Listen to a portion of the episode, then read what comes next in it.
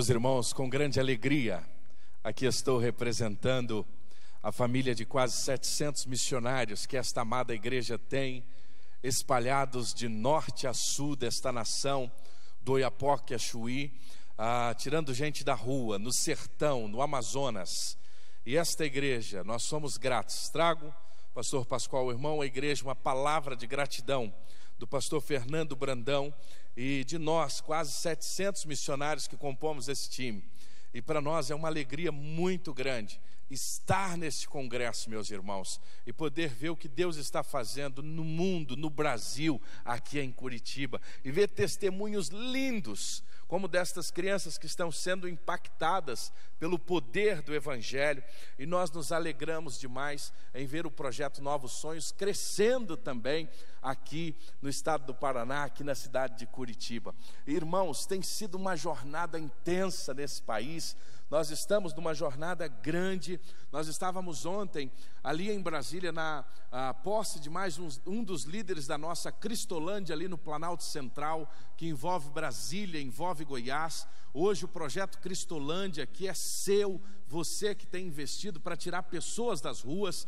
Nós estamos em oito estados, com 38 unidades. E no dia de hoje, irmãos, nós servimos 5 mil refeições para pessoas que estavam nas ruas, que agora não estão mais, mas que estão ouvindo do Evangelho, sendo transformadas pelo poder da palavra de Deus. E nós queremos, nesse tempo, compartilhar com os irmãos desta alegria de vidas que estão sendo transformadas, mais de 1.100 internos hoje conosco, nesses 30, nestas 38 unidades em todo o Brasil. E nosso grande sonho, estava compartilhando com o pastor Pascoal, de no próximo ano nós inaugurarmos a nossa Cristolândia aqui na cidade de Curitiba. Amém, meus irmãos? Nós temos um desafio grande. Hoje, quando vinha, Pastor Isaac tem cuidado de mim, e nós estávamos vindo e vendo as pessoas nas ruas, e nos deparando, irmãos, com esse desafio, porque a Cristolândia é um projeto um pouco diferente. Quando nós pregamos a mensagem num culto, quando nós partilhamos o Evangelho num pequeno grupo, numa célula, a pessoa aceita Jesus, mas termina ali, nós temos um momento de comunhão, cada um vai para sua casa. Na Cristolândia é diferente, a gente vai na rua, busca a pessoa, traz para a missão, dá banho, dá alimento, fala de Jesus. Só que agora ele não vai embora, ele fica com a gente, porque ele não pode voltar para a rua. Então o processo agora é diferente. Nós nos tornamos família, nós nos tornamos referência, cuidado, amor para estas vidas, e vidas estão sendo impactadas, e é isso que nós sonhamos avançar aqui no sul do Brasil, a partir da cidade de Curitiba, para ver, irmãos, vidas transformadas, porque nós não estamos conformados, irmãos, com esta situação. Quando a gente olha para o Brasil, meus irmãos, quando a gente olha para o momento em que nós estamos vivendo diante da nossa nação, a certeza que nós temos durante tudo que ouvimos aqui é que a tarefa ainda não acabou. A tarefa missionária da Igreja do Senhor Jesus Cristo no Brasil ainda não acabou. E nós precisamos, como igreja, olhar diante das circunstâncias, olharmos para esse Brasil sem esperança. Irmãos, nós temos andado o país Alguns dias atrás eu estava no interior do Rio Grande do Norte, na cidade de Mossoró, e conversando com alguns irmãos, conversando com pessoas daquela cidade, você começa a ouvir o desespero, o desemprego, as circunstâncias as mais diversas e as pessoas desanimadas. A grande frase de Luther King, talvez para muitos de nós brasileiros já não é mais uma realidade. Eu tenho um sonho. Muitos brasileiros deixaram de sonhar. Muitos brasileiros não sonham mais. E esta é a realidade que está diante de nós. E nós, como igreja de Jesus, precisamos entender que a nossa tarefa, meus irmãos, ela ainda não acabou, ela não finalizou. Nós temos muito a fazer. A palavra que nós mais ouvimos nos últimos dias é crise, nos últimos meses. Eu não digo nem crise moral mais, porque nós vivemos numa nação onde o conceito de moralidade se perdeu. É uma nação amoral, porque perdeu o temor de Deus. Onde a iniquidade reina, é como a parábola do ju juiz iníquo, ele não respeitava Deus e não respeitava ninguém. O homem, quando está na iniquidade, ele não respeita ninguém. E a nossa nação está assim. O que nós temos visto, acompanhado, as crises, os escândalos, a corrupção, e um povo onde a desesperança tem se tornado números em que o número de suicídios nós acompanhamos nesse mês de setembro tem crescido em toda a nação. Isso é apenas um reflexo de como está o coração do nosso povo. O reflexo de como está o coração da nossa nação. Mas, meus irmãos, nós temos uma esperança, porque quando há crise, há esperança. O capítulo 5 de Marcos apresenta três histórias: a história do Gadareno, a história da mulher do fluxo de sangue e a história da filha de Jairo. É o capítulo da desesperança se nós olhássemos apenas para as circunstâncias. Mas quando nós olhamos para aquele capítulo e encontramos ali o Senhor Jesus, o capítulo da desesperança se transforma num capítulo extraordinário, onde três grandes milagres acontecem, porque aonde há desesperança, existe o Senhor Jesus que muda toda a história. Eu queria convidar você a abrir a sua Bíblia em Marcos capítulo 6. E quando estamos finalizando o congresso missionar, somos desafiados a pensar aonde nós estamos.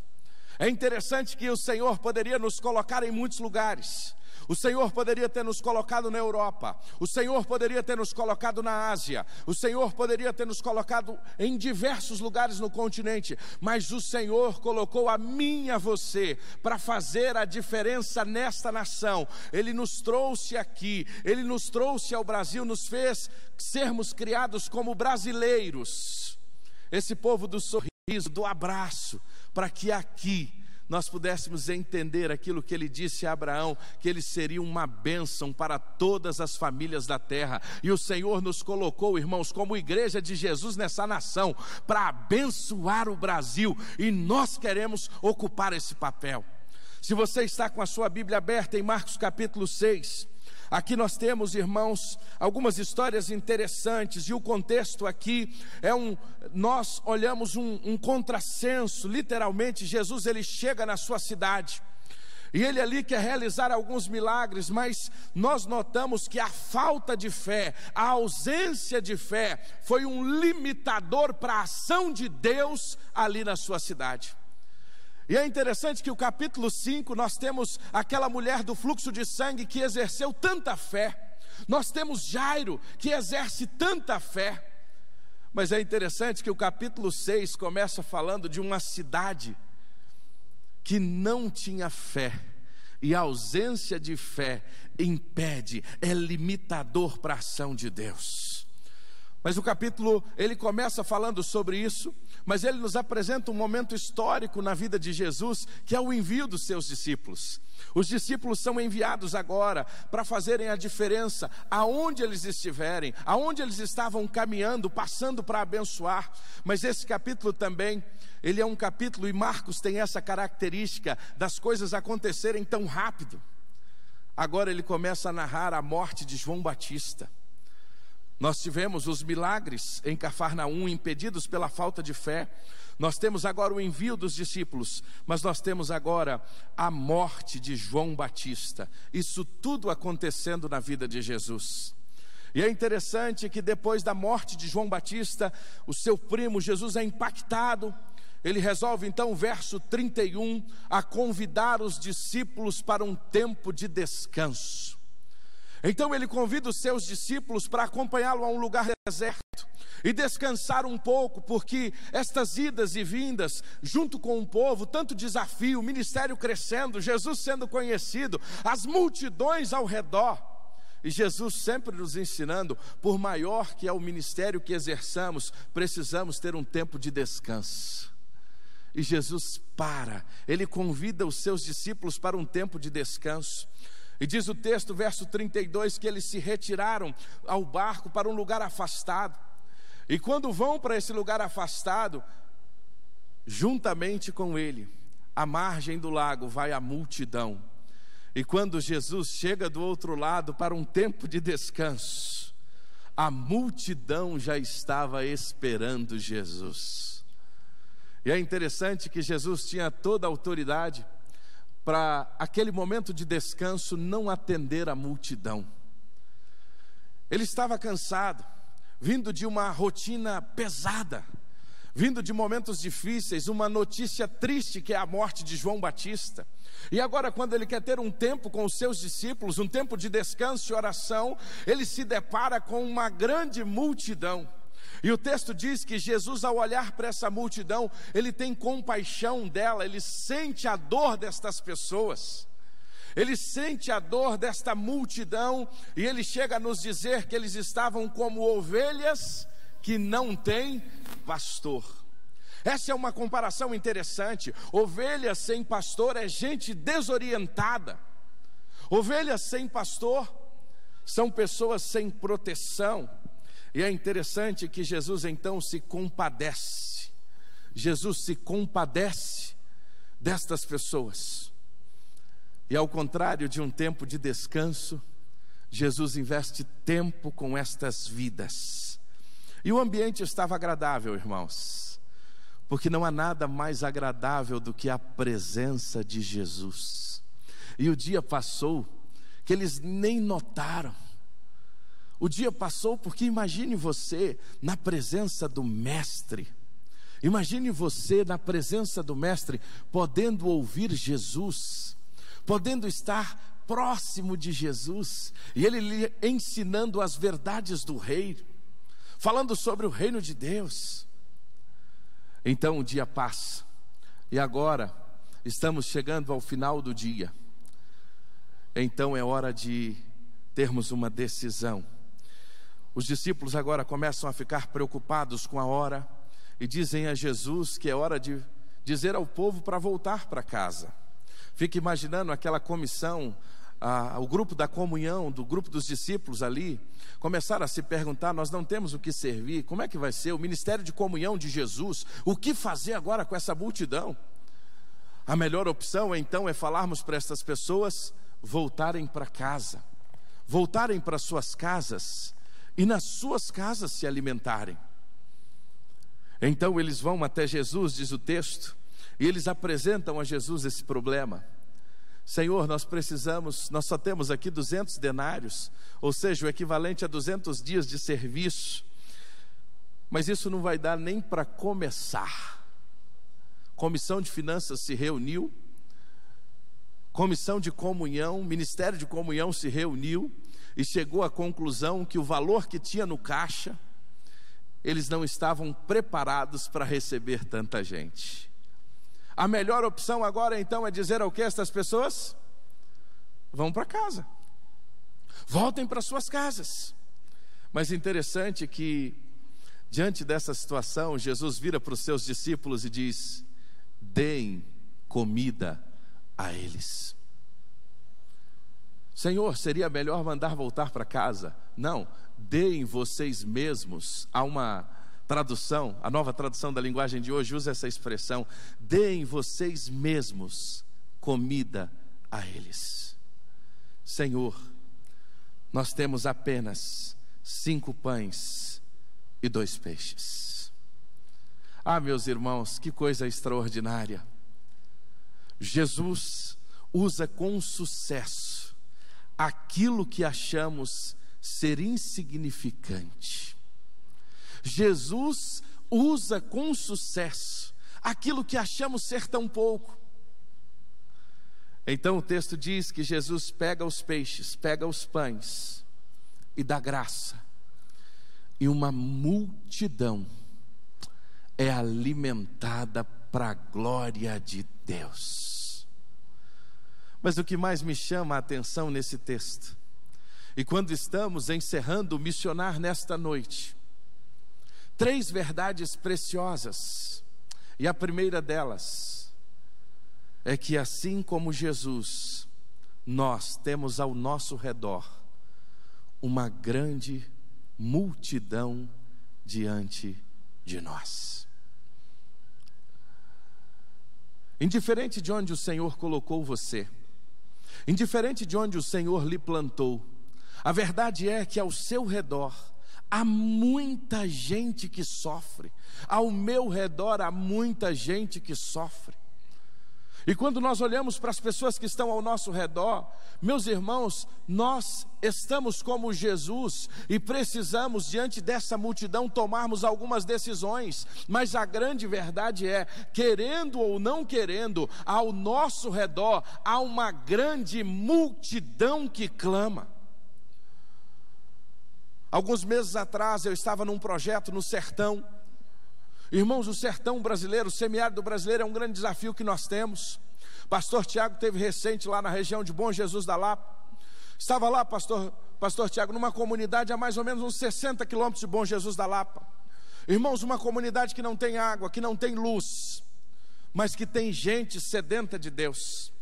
E eu cheguei naquela comunidade com um grupo, e nós estávamos ali visitando algumas casas, partilhando o Evangelho, e de repente nós conhecemos uma adolescente que começou a contar a sua história de vida.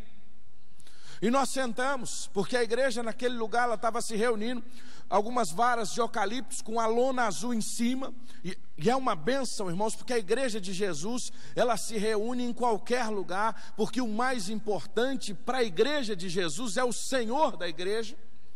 E ali a presença de Deus, e na casa daquela menina a igreja estava se reunindo, e nós chegamos para conhecer aquela família, nós chegamos para ouvir a história daquela família e nos sentamos. Irmãos, um sol escaldante. E nós estávamos ali ouvindo aquelas histórias, e de repente aquela menina de mais ou menos uns 15 anos sentou e começou a compartilhar conosco a sua história. E quando ela começou a conversar, ela começou a chorar.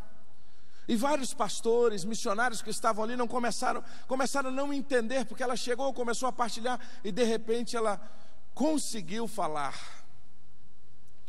E ela começou a contar a história que o seu pai era um alcoólatra. O seu pai estava bebendo muito. E ela estava sofrendo muito, porque o seu pai naquela comunidade se tornou um homem desacreditado. E quando o pai dela passava, as pessoas zombavam dele. A família estava passando fome. Os animais já não tinham o que comer devido à seca. E a ausência de trabalho daquele pai, enveredado na bebida, estava fazendo aquela família inteira sofrer. Irmãos, aquela menina, com pouco mais de 13 anos, ela chorava copiosamente, mas o seu choro não era um choro de tristeza, e nós começamos a entender que o seu choro era um choro de alegria, porque ela começou a nos dizer que o seu pai conheceu o Evangelho, Ali chegaram os missionários e começaram a partilhar o evangelho com o seu pai. O seu pai teve um encontro pessoal com Jesus. Agora ele estava trabalhando, ele não era mais conhecido como um alcoólatra e a sua família estava sendo respeitada. Aquela menina não tinha mais vergonha de ir à escola e ela sabia que tudo isso era fruto do poder transformador do evangelho de Jesus. Agora a história daquela menina ela se repete. Ela não está apenas no sertão, ela não está apenas naquela comunidade, a história daquela menina está atrás, muitas vezes, de condomínios de luxo, casas extraordinárias, apartamentos nas cidades grandes e pequenas, gente sofrida, uma multidão ao nosso redor. Os irmãos vivenciam aqui na igreja células, e quando a gente sai para a cidade com os pequenos grupos, quando a gente vive a cidade com os pequenos grupos, a gente começa a se deparar todo dia no pequeno grupo chega alguém quebrado. Todo dia no pequeno grupo chega alguém arrebentado. É uma família que está sendo destruída pelas drogas. É um casamento que está sendo destruído, muitas vezes pela pornografia, pela infidelidade. É isso que nós estamos nos deparando, irmãos, com uma multidão de gente sofrida é na empresa, é na universidade, é no restaurante. Basta você começar a se relacionar com as pessoas e fazer a pergunta que nós não fazemos mais nesse tempo: como você está? Quando você pergunta para alguém como você está, esteja disposto a ouvir, porque você vai começar a descobrir uma história de dor. É uma família enfrentando a enfermidade, é uma família enfrentando a dureza da solidão. A verdade é que esse texto nos chama a atenção que assim como nós Assim como Jesus, nós temos uma multidão ao nosso redor. Talvez, como igreja, o nosso maior desejo seria parar e descansar. Nós vamos chegando num determinado momento que a gente gostaria de parar. Nós trabalhamos tanto, nós fizemos tanto, talvez seja a hora de, de dar uma aquietada. Vamos nos aquietar um pouco, vamos descansar. Mas quando nós descemos do barco, nós nos deparamos com gente sofrida. A segunda lição que nós aprendemos nesse texto, irmãos, que além de muita gente ao nosso redor, Jesus não dispensa a multidão, ele não manda a multidão embora.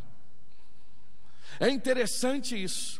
Para os discípulos, a decisão mais fácil seria mandar a multidão embora, mas Jesus nos ensina que nós, como Sua igreja, não podemos dispensar a multidão.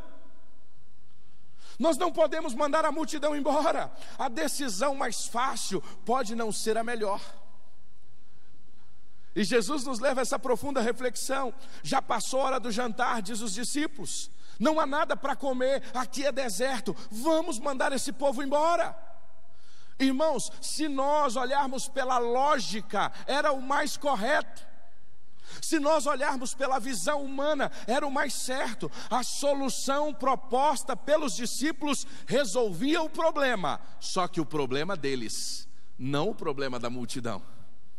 E às vezes nós queremos, como igreja de Jesus, resolver o problema, mas o nosso problema quando nos deparamos com a multidão que clama, é melhor fazer de conta que não estamos vendo. Ah, irmãos, eu tenho me envolvido já há alguns anos no projeto Cristolândia. Desde 2011 eu estou envolvido no projeto Cristolândia e muitas vezes eu ouvi isso é uma loucura. O que, é que nós vamos fazer com essas pessoas? Ah, nós, nós não vamos conseguir. Isso é enxugar gelo. Irmãos, conversa. Uma pessoa transformada vale mais do que o mundo inteiro. E são centenas, são milhares que estão sendo impactadas pelo poder de Deus. Mas a nossa vontade muitas vezes é dizer: eu vou me envolver. Para que que eu vou me envolver com isso? Para que que eu vou me envolver? Aí o Senhor Jesus vira para nós e diz assim: Dai-lhes vós mesmo o que comer. Não dispensa a multidão, não. É vocês que têm que cuidar da multidão. Nós não podemos mandar a multidão embora. Às vezes nós queremos fazer como os discípulos de Jesus. E diante, irmãos, das adversidades, a melhor coisa é dispensar a multidão. E às vezes a gente dispensa a multidão com algumas razões, que a gente diz até que são justas. Por exemplo, nós não temos recursos, o nosso dinheiro é pouco, só são 200 denários. Nossos recursos são pequenos, a quantidade de pessoas, nós não temos tantos voluntários. É a decisão mais fácil. Então nós vamos dispensar a multidão, mas Jesus vira para nós, irmãos, e nos mostra que nós não podemos mandar a multidão embora. Dai-lhe vós mesmos o que comer.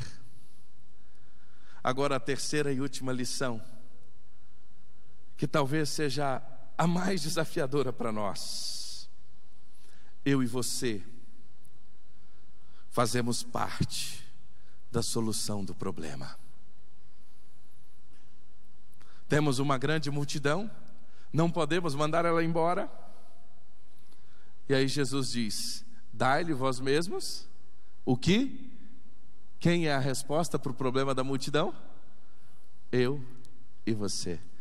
Nós. Nós somos a resposta. Como?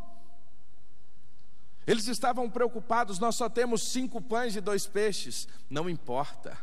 A questão não é o que nós temos, a questão é a nossa obediência em entregar tudo que temos e tudo que somos nas mãos dele, porque é ele que vai fazer em nós e através de nós. A grande questão não é o quanto temos, a grande questão não são os nossos recursos, a grande questão é a nossa obediência de entregar ao Senhor. E alguém vira e diz: Em especial, João fala sobre isso. Esse é o único milagre que os quatro evangelistas demonstram e narram ele. E João diz assim, narrando o mesmo milagre, diz: Eis que tem um rapaz, eis que tem um jovem, e esse jovem tem cinco pães de cevada e dois peixinhos. Mas o que é isso para tanta gente?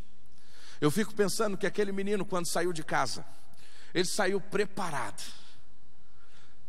Ele preparou o seu lanche e talvez pensou: vou passar o dia inteiro e na hora certa eu vou poder aproveitar todo o meu lanche e vou desfrutar daquilo que eu estou levando. Mas é interessante, aquele menino estava no lugar certo, na hora certa, mas ele também teve a atitude certa.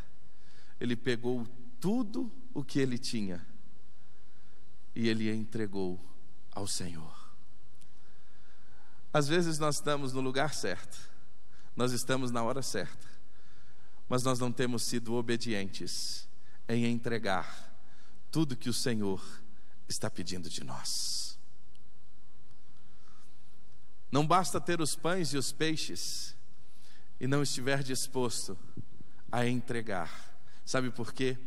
Porque quando nós entregamos tudo o que temos e o que somos, nós somos abençoadas, mas uma multidão é alcançada pela bênção que o Senhor faz através do milagre.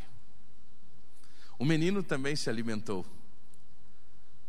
Se alimentou e sobraram doze cestos cheios. Agora, a entrega foi também uma ação de confiança ele entregou sem duvidar que Deus ia suprir, que o Senhor ia suprir todas as suas necessidades. Sabe qual é a resposta? A resposta para o problema da multidão. Sabe qual é a resposta? A resposta é a minha e a sua vida, disposta em dizer: Senhor, eu quero lhe obedecer. Eu sei que durante esses dias aqui nesse congresso, você tem sido impactado pela palavra. Eu sei que durante esses dias aqui no missionar, Deus tem falado ao seu coração de maneira extraordinária. E você já foi desafiado de muitas formas. Você tem sido durante esses dias desafiados de muitas formas. O Espírito Santo de Deus tem falado ao seu coração. Mas talvez até o momento você tem ouvido tudo isso, mas você ainda tem resistido e está guardando aí nas suas mãos os seus cinco pães e os seus dois peixes. Eu queria nessa noite convidar você a curvar a sua cabeça. Eu gostaria de nessa noite convidar você, de uma maneira profunda, refletir sobre este tempo. Há uma multidão que clama Há uma multidão que está pedindo por socorro. Há uma multidão. E o Senhor te colocou no lugar certo. Porque eu quero dizer que aonde o Senhor te colocou, você está ali, não foi por mérito seu, você está ali porque Jesus te colocou. Se hoje você é um médico, foi porque Jesus permitiu você ser. Se hoje você é um funcionário público, se hoje você é um construtor, se hoje, aonde quer que você esteja, saiba de uma coisa: o Senhor te colocou ali, porque Ele quer te usar ali de maneira extraordinária. Só que eu queria te contar uma história. Aos nove anos de idade, eu entrei numa emissora de rádio. E eu saí dali certo de uma coisa: esta será a minha profissão. Eu fiquei encantado pelo rádio, o rádio me apaixonava. Aos 13 anos, eu descobri que eu poderia, com 14 anos, entrar numa emissora de rádio como menor aprendiz, era a minha paixão. A minha vida foi toda canalizada para se tornar um profissional da área de comunicação. Aos 14 anos eu pude entrar numa emissora do Sistema Globo para fazer o que eu mais sonhava na minha vida, que era trabalhar no rádio.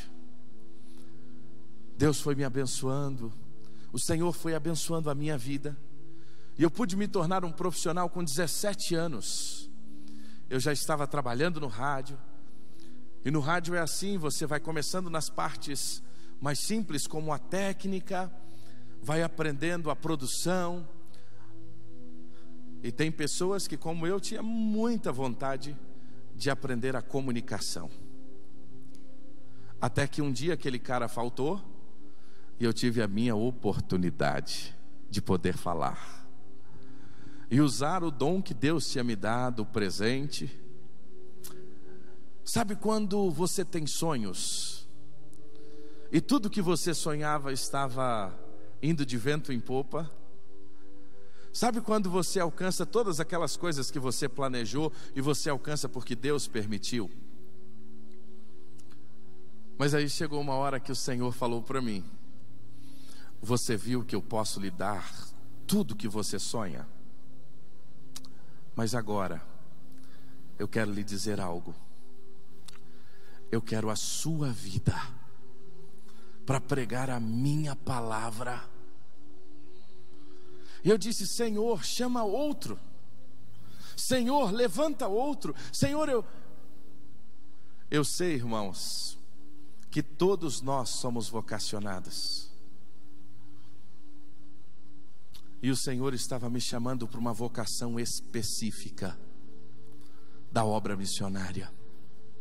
E numa conferência como essa, pastor Ezequias veio e pregou falando sobre os desafios missionários do sertão. E naquele dia, naquela manhã, parecia que na igreja não tinha ninguém, era só eu e Deus. E o Senhor disse: Vem, agora é hora de você fazer o que eu quero. Você já fez tudo o que você queria, mas agora eu quero que você faça o que eu quero que você faça.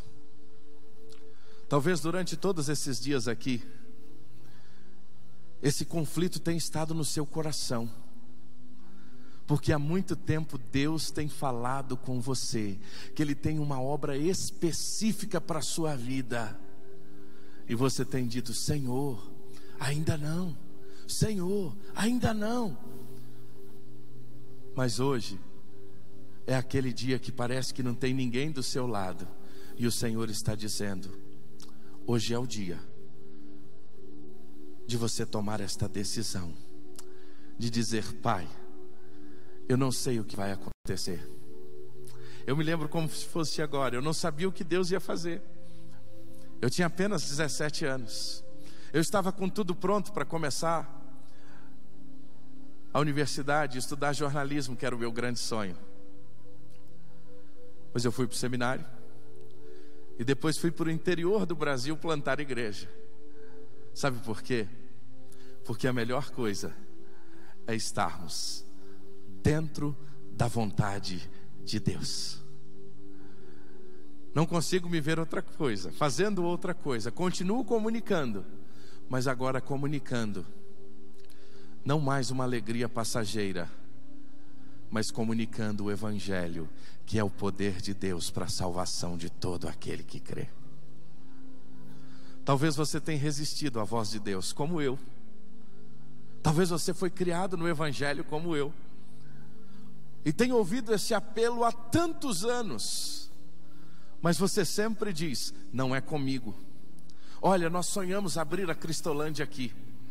Você jovem, nós estamos precisando de jovens que aceitem o desafio de serem radicais lá na Cristolândia, doarem um ano, dois anos das suas vidas. Ah, eu tenho uma paixão pelo Amazonas. Talvez você pode ser um radical plantando uma igreja numa comunidade ribeirinha. Ah, eu tenho uma paixão pelo sertão. Eu posso ir para o sertão. Deus é que vai dirigir. Para onde nós vamos é o dono da obra que vai dirigir. Hoje o que o dono da obra está dizendo é apenas uma coisa: você aceita? Você está disposto a obedecer? A nesta noite entregar os seus cinco pães e os seus dois peixes? Hoje o Senhor está pedindo os seus cinco pães e os seus dois peixes. E eu queria desafiar você, convidar a igreja para que se coloque de pé, mas eu queria convidar você que aceita o desafio de entregar os seus cinco pães e os seus dois peixes, a sair do seu lugar e a vir aqui à frente, numa atitude corajosa, a se lançar e a dizer: Eu não sei o que vai acontecer, eu não sei o que será, eu não sei o que futuro vai acontecer, mas hoje eu estou dizendo: Senhor, eu não vou mais. Eu não vou mais resistir à chamada, eu não vou mais resistir à tua voz. Venha diante do altar do Senhor. Eu gostaria de desafiar você que está na galeria a sair do seu lugar, a vir aqui à frente. Nós queremos orar com você. Nós queremos anotar o seu nome. O Ministério de Missões quer caminhar lado a lado com você. O Espírito Santo tem falado a você. Não resista aquilo que o Senhor tem ministrado à sua vida. Ah, irmãos, quantas vezes o missionário pregava e a minha vontade era sair no meio da mensagem, porque eu sabia que no final ele ia fazer o apelo de vocação, e eu seria confrontado com aquilo que Deus estava falando comigo. Agora eu vou mais. Você é um profissional, você é um médico, você é um advogado, você é um dentista. Seja instrumento de Deus aonde você está. Eu queria desafiar você. O projeto, ah, olha que coisa linda o balé. Você pode ser instrumento de Deus como um professor de educação física. Você pode ser um instrumento de Deus como um dentista. Você pode, lá no Vale do Amanhecer, a PIB participou da plantação de uma igreja lá no Vale do Amanhecer, em Brasília. Irmãos, lá as pessoas se convertiam na cadeira do dentista. Era um lugar que ninguém entrava, mas lá nós entramos, o dentista entrou. Meu irmão, você é um odontólogo, sabe por que você é? Porque Deus quer te usar. Saia do seu lugar, vem aqui na frente. Você que é um profissional, pastor, eu entendo que Deus não me chamou para ir uma terra distante, mas eu quero ser uma bênção aqui em Curitiba. Eu quero participar dos projetos aqui no estado. Eu quero ser um instrumento do Senhor aqui na igreja. Eu queria desafiar você, saia de onde você está. Às vezes vem muita dúvida no nosso coração. Senhor, como vai ser o sustento? Senhor, como será a provisão? Senhor, como será? Quero lhe dizer uma coisa: entrega os seus pães e os seus peixes, porque o Senhor não vai lhe deixar faltar. E muita gente ainda vai ser abençoada com aquilo que o Senhor colocou nas suas mãos. Saia do seu lugar. Eu queria falar agora com você, jovem. Você que talvez tenha preparado já toda a sua carreira você que talvez já fechou o seu planejamento de vida. Mas eu só quero te fazer uma pergunta. Você fez o planejamento, mas você já perguntou para o Senhor se essa é a vontade dele? Porque às vezes a gente monta o planejamento. Eu quero lhe dizer que eu tinha montado meu planejamento. Meu planejamento estava pronto. Hoje era para mim estar no estúdio de uma emissora de rádio. Esse era o meu planejamento. Mas não era o planejamento de Deus. Qual é o seu planejamento? Você já perguntou para o Senhor? Se o teu planejamento é o planejamento dele? Eu queria desafiar você hoje a sair do seu lugar. Nós não vamos demorar, mas não resista aquilo que o Senhor tem falado ao seu coração. Talvez você está com medo. O amor lança fora todo medo. Você que está na galeria ainda dá tempo, desce para cá. Nós vamos orar pedindo ao Senhor pela sua vida, pedindo ao Senhor que confirme no seu coração a chamada, pedindo que Ele confirme no Senhor a sua vontade. Sabe por quê? Porque o melhor lugar do mundo é a vontade de Deus. O melhor lugar do mundo é quando nós deixamos aquilo que nós queremos para fazer aquilo que o Senhor quer. Saia do seu lugar. E nessa noite diga: Senhor, eu quero. Senhor, eu estou aqui. Meu irmão, não importa a sua idade. Não importa. Ah, me aposentei. Bênção, você vai ser de tempo integral para a obra do Senhor. Vem para cá. Não importa a sua idade, importa é a obediência em você dizer: Senhor, eu estou aqui eu te entrego a minha vida. O que eu tenho é pouco, são apenas cinco pães e dois peixes, mas é o suficiente que eu quero lhe dizer. Faz o que o Senhor quiser com isso. Aceita o desafio, saia do seu lugar e nós vamos orar. E logo depois o Ministério de Missões vai nos orientar, vai nos dar uma orientação sobre aonde devemos ir, o que devemos fazer. O pastor Tiago vai nos dirigir em relação a isso.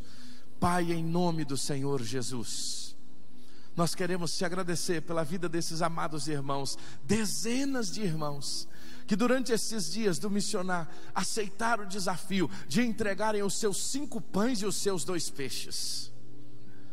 Ah, Senhor, nós te louvamos porque o Senhor é o Deus que vocaciona, o Senhor é o Deus que continua a chamar, o Senhor é o Deus que continua a vocacionar homens e mulheres para a tua obra.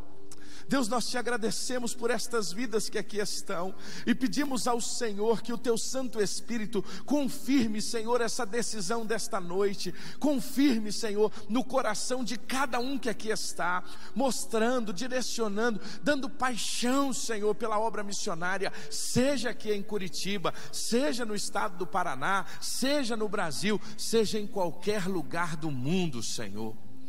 Abençoe a cada um, Senhor Abençoe os profissionais que aqui estão dizendo: Eu entrego a minha profissão ao Senhor nessa noite. Eu entrego tudo que tenho. Eu entrego tudo que sou. Os meus cinco pães e os meus dois peixes estão nas tuas mãos.